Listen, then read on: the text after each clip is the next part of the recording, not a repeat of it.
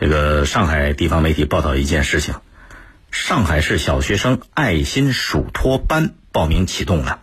然后记者啊，就是一早八点多钟到那个某街道的办班地点，他看到门口早就张贴了名额已满的告示。据记者了解，排在第一位的家长啊，就为了报这个爱心暑托班，凌晨一点钟就去排队了，要了命了，深更半夜去排队，为了给孩子报这爱心暑托班。就报名火到这一步啊！凌晨一点去排队，这叫可怜天下父母心呐！爱心暑托班为什么报名就火到这一步，让人深更半夜去报名呢？这里边有多方面的原因。首先呢，这个放暑假了，哈，家里边大人得上班，孩子没人管，有时候把孩子一人放在家里边，不放心，因为他不安全。重要是孩子待时间长也待傻了，他无聊寂寞啊。哎，家长报个爱心暑托班，让孩子跟同龄人一起沟通交流，他觉得好玩一点，还能保障孩子这个暑假期间人身安全。所以很多家长就想到给他给孩子找个地儿待着。再一个呢，就这种爱心暑托班，实际上它是一种素质培训班，就孩子交了钱报了名，可以学点东西，比方学学书法呀。美术啊，体育啊，英语等等之类的，包括还有一些艺术课程、安全教育。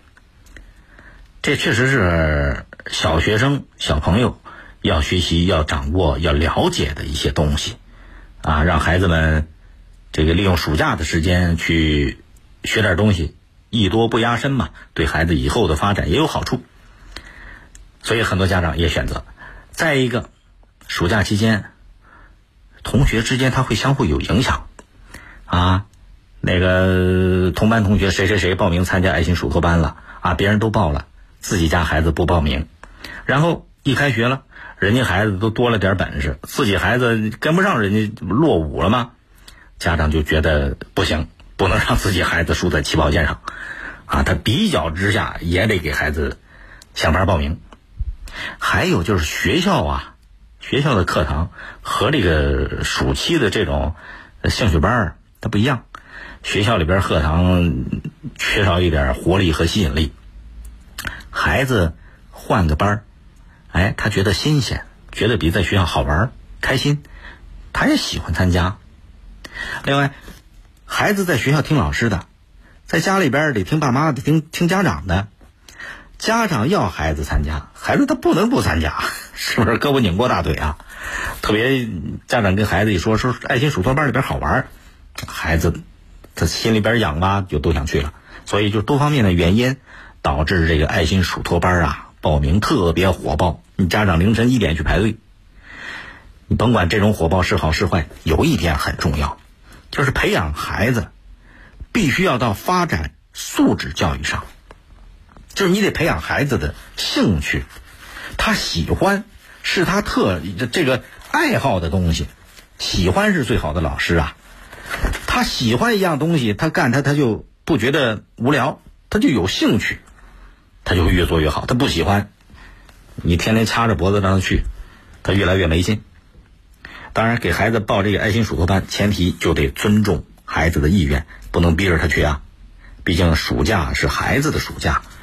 暑假期间啊，还是要给孩子有一点自主的权利，在保证安全的情况下，那家长甭管为孩子干什么事儿，也得尊重孩子他自己的基本的权利 啊，否则你这个强扭的瓜不行。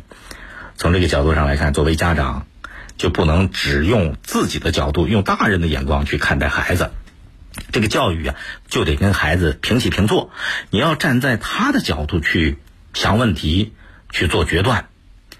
那孩子该玩的时候，你就让他好好玩；该学的时候呢，也让他开心的学，顺其自然，这孩子才能健康的成长。